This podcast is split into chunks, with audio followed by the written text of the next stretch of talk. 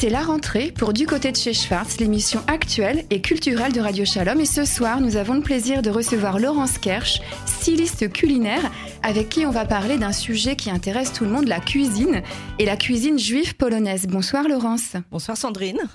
Les traditions culinaires sont un héritage qui se transmet de génération en génération. La cuisine est même le miroir des traditions plurielles. Elle est un élément à part entière du patrimoine juif au même titre que la musique ou l'art. Et en même temps, chacun possède ses recettes d'un même plat avec ses propres parfums, ses saveurs et ses ambiances qu'on ne cesse de vouloir recréer. C'est un patrimoine, un art de faire transmis de grand-mère en petite fille et petit-fils, hein, il faut le dire aussi. Et aujourd'hui, loin des pays dont sont originaires nos grands-parents, la valeur symbolique, rituelle et traditionnelle de la cuisine juive est loin d'avoir disparu. On pourrait même dire que c'est un élément fondateur de l'identité du judaïsme. Et il y a un dicton yiddish que vous connaissez peut-être qui dit On est ce que l'on mange. La cuisine nous donne un sentiment collectif d'appartenance en préparant, en cuisinant, en nous alimentant. Nous transmettons un patrimoine. Alors Laurence, vous êtes l'auteur d'un livre de recettes. Alors c'est bien plus, hein, on va en parler, c'est bien plus qu'un livre de recettes. La cuisine de nos grands-mères juives polonaises, paru aux éditions du Rocher. Et dans cet ouvrage, vous redonnez vie au patrimoine euh, culinaire juif polonais. Il faut dire que euh, il y avait déjà une édition hein, il y a il y a quelques années, on va pas dire la date, qu'on a toutes. Alors toutes dans les familles euh, juives ashkénazes et ce livre, eh bien, est richement illustré. Il y a des nouvelles recettes aussi. vous l'avez totalement revisité. Alors d'abord, la première question que je voulais vous poser, c'est qu'il y a une sorte d'a priori. On a l'impression que par rapport aux cuisines juives séfarades et notamment marocaines et tunisienne, eh bien, euh, la cuisine ashkénaze a une mauvaise réputation. Pourquoi, d'après vous? Alors, je pense que c'est une question de, pays. Euh, les séfarades, c'est des pays chauds. Nous, on vient des pays froids. Donc, on a avec des ingrédients qui sont un peu plus de la terre. Pommes de terre, euh, betteraves. et puis, il y a peut-être des, ingrédients qui, des fois, ne font pas forcément rêver. bon, foie haché, ça peut sembler bizarre, mais c'est une cuisine qui, est pas, a pas mal de parfum mais une cuisine de la terre, une cuisine euh, mijotée, euh, confit, euh, qui vient des ingrédients qu'on trouvait en Pologne à cette époque-là. Donc alors il y a deux, deux aliments ou deux plats de mets qui sont particulièrement décriés. Pourtant moi j'adore ça.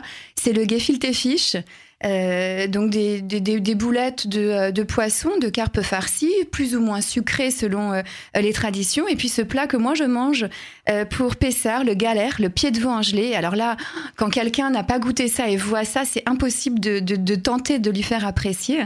Est-ce que ça vient aussi de ces plats-là peut-être? Bah, c'est un peu euh, des, pieds, ça semble bizarre, mais enfin bon, euh, cuisiner, euh, cuisiner servir avec un petit réfort, enfin moi je trouve ça délicieux. les foies hachés, ben ça c'est un classique. Un repas de Roche Chana, nous on le fait forcément des foies hachés, des œufs et des oignons hachés pour moi, c'est une cuisine euh, de tous les jours. C'est délicieux, il faut avoir goûté ça. Alors, dans votre livre, en 80 recettes, alors il faut insister aussi, elles sont vraiment faciles à, réaliser si on a les ingrédients. Ça, c'était le but. Quand je l'ai écrit, c'était vraiment euh, étape par étape. Pour que, parce que justement, c'est une cuisine qu'on ne connaît pas je me suis dit qu'il fallait mieux faire étape par étape, que ça semble facile à réaliser. Alors je confirme, hein, pour moi qui ne suis pas une grande cuisinière, eh bien c'est tout à fait facile. Alors on redécouvre hein, les grands classiques des recettes traditionnelles de la cuisine juive polonaise. On l'a dit, gefilte fish, alors les knedler, les krepler, les latkes. Et pour les desserts, les strudel, les gâteaux au fromage, est-ce qu'il y a euh, des ingrédients qui différencient la cuisine euh, polonaise des autres cuisines ashkénazes? Quelle est la différence entre la cuisine polonaise en particulier et la cuisine ashkénaze en général? Bah, la cuisine polonaise, elle dépend une fois de plus des, que les ingrédients qu'on trouvait. Mais par exemple, si on prend la cuisine juive euh, hongroise, parce que moi j'avais fait des, des, interviews parce que j'avais un projet là-dessus, bah, eux ils ont du foie gras, du foie d'oie, euh, donc ça dépend un peu aussi euh, de ce qu'on trouvait à l'époque sur les marchés ou voilà. Alors, alors, justement, c'est que peuple de l'exil, les Juifs ont construit dans leur pérégrination une identité juive indéfectible qui passait non seulement par la pratique religieuse, mais aussi par la langue, les chants et bien évidemment les habitudes culinaires. Des habitudes culinaires qui ont été élaborées en fonction des aliments qui étaient disponibles sur les lieux d'accueil hein, du, peuple juif et selon les aires géographiques où les juifs se sont trouvés, les traditions culinaires n'ont rien en commun. Alors par exemple, évidemment, si euh, la cuisine juive tunisienne est cachère au même titre que la cuisine juive polonaise, il n'y a absolument rien en commun. Est-ce que vous pouvez nous dire les principaux ingrédients de la cuisine juive polonaise? Alors les principaux ingrédients, ça va être euh, les pommes de terre, euh, le poulet, les betteraves, les oignons. Il y a moins d'épices. C'est pas tout à fait la même chose que dans les pays chauds. Euh, qu'est-ce qu'il y a pour les euh pour le l'huile, enfin c'est la le schmaltz, c'est la graisse d'oie. Alors euh, dans la cuisine juive, puisque c'est comme une cuisine de gens paisés, on garde tout. un poulet, on va se servir de la peau, on va faire la grille, les faire griller, on va faire des griven, on va garder la graisse, on va la faire fondre et on va faire du schmaltz. Avec le schmaltz, on va faire cuire cuire, cuire nos pommes de terre sautées qui auront un goût délicieux.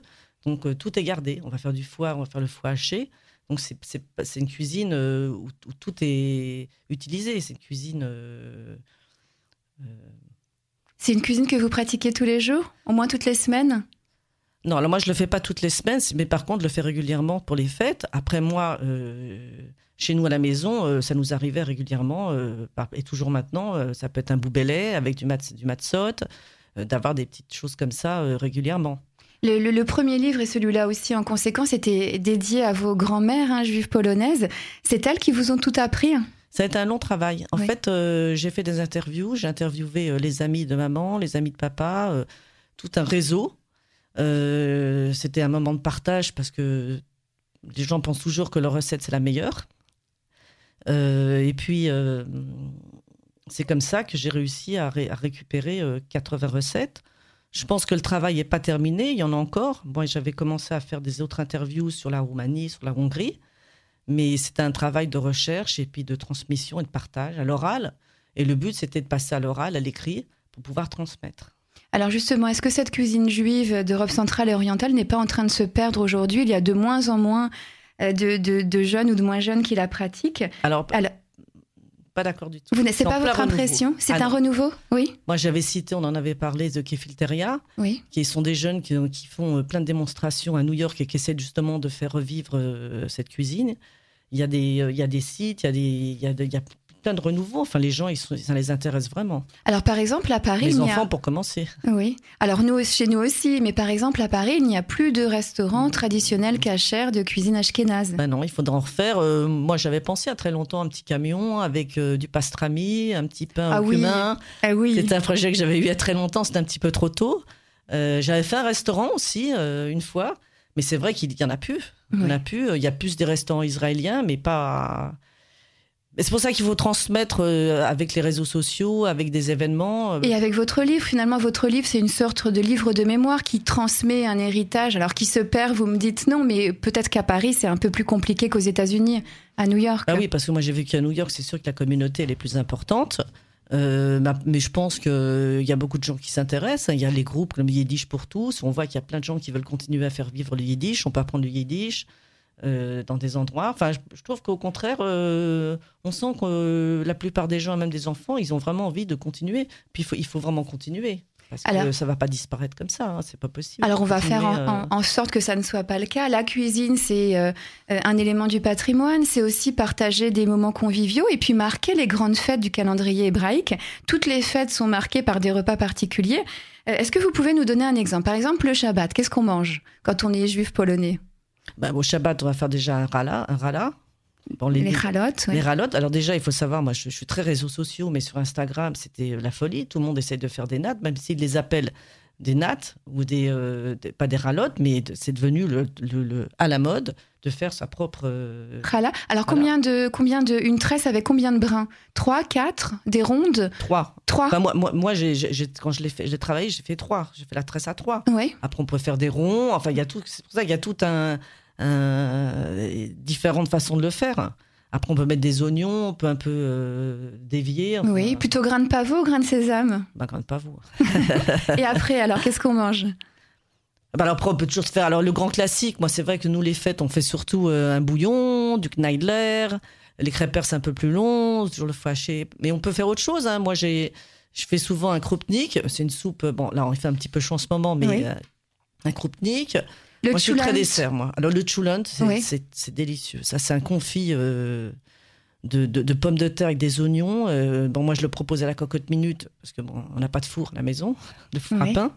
Mais ça, c'est vraiment délicieux. Hein. Ça, c'est vraiment. Avec de euh, l'orge perlée, hein, je crois. L'orge perlée. Oui, D'ailleurs, il y a aussi la, le kroupnik, qui est une soupe aussi. Il y a, l'orge perlée, qui est très, très, avec un peu de champignons, qui est très, très bonne. Enfin, il y a pas mal de recettes aussi avec des, où on peut dévier ou inventer un petit peu on peut un peu inventer des nouvelles recettes. Alors votre livre justement nous donne les bases pour après euh, euh, réinventer cette cuisine. Nous sommes toujours dans Du côté de chez Schwartz, l'émission culturelle et actuelle de Radio Shalom, en compagnie de Laurence Kersch qui nous parle de cuisine juive polonaise à partir de son ouvrage La cuisine de nos grands-mères juives polonaises, paru aux éditions du Rocher. Est-ce que la cuisine, c'est pas ce qui reste dans nos traditions quand on a tout oublié? Finalement, est-ce que la cuisine, c'est pas l'élément primordial de la transmission dans les familles? Euh, l'occasion de se retrouver autour d'une table euh, avec ses, parents ou ses grands-parents euh, et de partager des plats. chaque plat a forcément une histoire et ça crée une connexion en deux générations. Moi, je l'ai vu bah, déjà moi en premier quand j'ai questionné ma mère comme ça pour savoir comment elle faisait ses recettes. C'est comme, comme ça qu'a commencé l'histoire parce que il n'y avait pas de livre et on a envie de connaître pour ne pas s'oublier pour transmettre et savoir euh, toutes ces recettes, parce que souvent c'est des secrets, euh, des petits secrets, chacun ses petits secrets. Mais c'est vraiment un, moyen euh, bah, de partager sa culture, son patrimoine. Ah oui, chacun ses recettes, et on dit que les recettes de nos mères et de nos grands-mères sont forcément les meilleures que celles des, autres, des autres mamans. Alors si je vous dis, Laurence, quels sont mes plats préférés, est-ce que vous me direz quels sont les vôtres? Et Moi, j'adore le strudel. je suis très dessert. D'abord, j'ai le strudel. Il y a pas mal de différentes façons de faire le strudel. Oui. Moi, j'avoue, et je le dis, euh, le strudel de ma mère, Michel, euh, bon, ben voilà, il est, il est top. Il est, il est au pavot Il est à eau Non. Je le fais pas au, pavot, elle le fait pas au pavot, mais surtout, bon, moi, je suis un petit peu difficile, donc euh, je mets pas de raisin, je veux pas de pruneaux, enfin bref. On peut faire avec du raisin, des pruneaux, des noix, mhm. mais il est vraiment délicieux. Elle fait ça en une seconde et on se retrouve avec un grand plat strudel. enfin, il est succulent. Ah bah, pour moi, oui, parce que les pommes, elles sont confites. Je sais pas, j'arrive toujours pas à faire exactement le même. Des fois, on n'arrive pas à refaire. Euh, parce qu'il faut mettre un peu de son cœur aussi hein, pour mhm. euh, arriver à faire. Euh, on peut pas copier, on, y met un peu de, soi-même. Alors, vous parlez de plats sucrés. Moi, je vais vous dire mes plats salés préférés c'est le ah. le coup d'oie ou, ou, de poulet farci. Et puis les crêpes c'est raviolis au, foie haché. Alors, les coups d'oie, ça, ça, les coups d'oie farcis, ça semble difficile, mais c'est pas difficile. C'est une fois de plus le poulet, on a gardé le, le, le, cou et on le, farcit et on, le fait cuire dans un petit peu de bouillon. On le sert avec le bouillon. Ça, c'est vraiment un plat. Euh, dans mon livre, je l'ai expliqué le plus facilement possible. C'est vraiment pas difficile à faire. Hein. Oui, alors quand on entend comme ça coudois farci, ça peut faire peur, mais c'est vraiment succuleux, succulent et, et c'est délicieux. Alors je vais vous raconter une autre anecdote. Je crois qu'on a toutes partagé ça aussi. Euh, ma mère qui a appris à faire la cuisine avec ma avec euh, ma grand-mère, sa belle-mère juive polonaise, hein, Méméliba, et elle faisait la carpe farcie. Et pour ça, eh bien, elle achetait des carpes. Et pendant quelques temps, elle vivait dans la baignoire pour qu'elle soit le plus fraîche possible. Et nous, on jouait avec euh, euh, cette carpe qui finissait, eh bien, assommée sur le bord de la baignoire. Et évidemment, après, on n'avait plus envie d'en manger. Est-ce que ça vous rappelle quelque chose, cette histoire? Ça me rappelle un souvenir. La carpe dans la baignoire, je m'en souviens très bien. Je me souviens, euh, ben, pour l'assommer, c'est un petit coup sec sur le bord de la baignoire. C'était comme un peu violent, mais euh, je l'ai vécu aussi.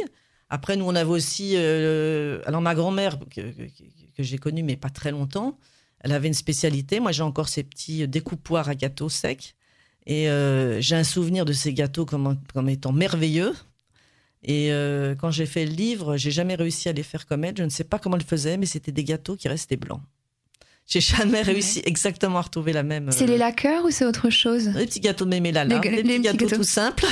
Il y a la recette dans le livre. Oui, Alors il faut dire, oui, c'est quelque chose dont on euh, on n'appréhende pas aussi, c'est que la cuisine juive ashkénaze, c'est beaucoup de desserts qui sont succulents, les gâteaux au fromage, les kaskiren, toutes ces variétés de strudel. Euh, les, les, fondants au chocolat, les, les, petits, euh, les petits biscuits. Alors justement, euh, votre livre s'adresse à qui? Est-ce qu'il s'adresse à ceux qui sont nostalgiques de cette cuisine, aux, aux séfarades qui seraient curieux de, de changer un petit peu, aux, non-juifs peut-être tout simplement? Bah, c'est un peu près, c'est un peu tout pour tout le monde parce que c'est pas, quand on, pas parce qu'on n'est on n'est pas forcément juif qu'on n'a pas envie de tester une, une nouvelle cuisine. Mm-hmm. Il y a plein de choses qui peuvent être délicieuses. C'est quand même beaucoup de plats mijotés, confits. Donc le chulon par exemple, on peut avoir la curiosité de, de, l'essayer, de le goûter. C'est vraiment délicieux. Euh, c'est pour nos enfants, c'est pour aussi. Euh, euh, enfin, je pense que ça s'adresse à, à tout le monde. Hein. Maintenant, les cuisines, on les partage. Hein. Mhm. Alors Moi, je peux bien faire un couscous et puis pourtant, euh, je suis pas séfarade. Oui, c'est très, très, bon aussi de mélanger les, euh, les traditions culinaires. Alors, c'est la, votre passion, hein, la cuisine, mais c'est aussi votre profession. Est-ce que vous avez d'autres projets en cours autour euh, des, des mets et des recettes? Bah j'avais un projet. Je voulais faire un livre sur la cuisine d'Europe centrale, donc pour pouvoir faire la Roumanie ou l'Hongrie. Je l'avais commencé il y a longtemps. Là, je vais peut-être pouvoir avoir plus de temps, puisque maintenant, je suis toujours styliste culinaire, mais euh, j'ai plus de temps. Euh, j'avais envie aussi euh, de, travailler, enfin de faire des sur Instagram des recettes, des vidéos ou sur Facebook, m'utiliser les réseaux sociaux pour partager un peu plus en faisant des démonstrations. Ça, c'est un projet que j'avais vraiment envie de faire. Y a dans les nouveaux projets, il y a un projet qui va est en train de, qui va se faire dans pas longtemps euh, mon livre, je l'avais dédié à ma tante Annette Zellman, qui avait été euh, déportée en 42. Et il y a un livre euh, qui va être écrit par des, deux Américains, des auteurs américains, sur la vie d'Annette Zellman. Il y a déjà eu beaucoup de, pas mal de, livres et de documentaires sur elle. Et ça, c'est le dernier projet. suite au livre, il va y avoir aussi peut-être un film sur son histoire. Et je, je l'ai dédié. J'ai mis une photo d'elle dans mon livre. J'ai mis un peu des photos de famille pour rappeler un peu euh, d'où on vient. Alors c'est vraiment un livre euh, magnifique. On approche des, fêtes de Ticherie, des fêtes du Nouvel An, et quand on n'a pas d'idée de cadeau, eh bien ce livre c'est une petite merveille. Il est richement illustré. Euh, les recettes sont faciles à faire, donc c'est pas un livre qui restera dans la bibliothèque. Il restera aussi, hein, mais au moins on peut on peut les, pratiquer et puis tester de nouveaux horizons culinaires. La question euh, classique dans cette émission, mais néanmoins difficile, si en une ou deux phrases, vous deviez euh, donner envie aux auditrices et aux auditeurs de Radio Shalom d'acheter votre livre et d'offrir votre livre, qu'est-ce que vous leur diriez? Ben, je leur dirais que c'est un livre déjà qui est très joli, qui est facile à faire. Les photos sont appétissantes. On a mis des photos pour euh, un peu visualiser certaines recettes qui pourraient sembler un peu obscures. Euh, ça donne des idées aussi. On peut faire des menus différents. On n'est pas obligé de faire que du bouillon. Hein. Moi, j'avais envie de proposer, par exemple, du kroupnik. Alors, personne ne sait ce que c'est, mais c'est une soupe euh, avec de l'orge et, et, des bobesses. On peut aussi faire un klops. On peut faire des latkes. Là, les latkes avec un klops pour. Euh, c'est délicieux. Les latkes, c'est des, des boulettes de pommes de terre râpées. C'est délicieux. Et le clop, c'est des boulettes de, de viande C'est des boulettes, mais c'est présenté en pain de viande. Voilà, c'est Ce qui fait qu'on peut le trancher. Et puis, il y a une grosse tendance en ce moment à faire soi-même ses, saumures, c'est-à-dire faire des cornichons euh, soi-même. Euh, on peut faire ses propres bocaux. Donc, c'est vraiment un peu retrouver euh, des ingrédients qu'on achetait tout fait, mais que franchement, on peut faire soi-même. Aujourd'hui, on n'est pas obligé de toujours acheter tout fait.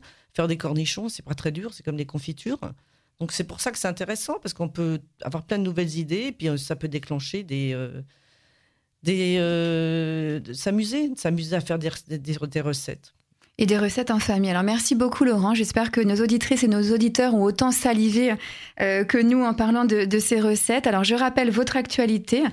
Euh, le livre La cuisine de nos grands-mères juives polonaises, paru aux éditions du Rocher, un livre de recettes magnifique euh, à s'offrir, à offrir, et puis peut-être à très bientôt dans une nouvelle édition euh, de Du côté de chez Schwartz sur Radio Shalom. Bonsoir Laurence. Bonsoir Sandrine.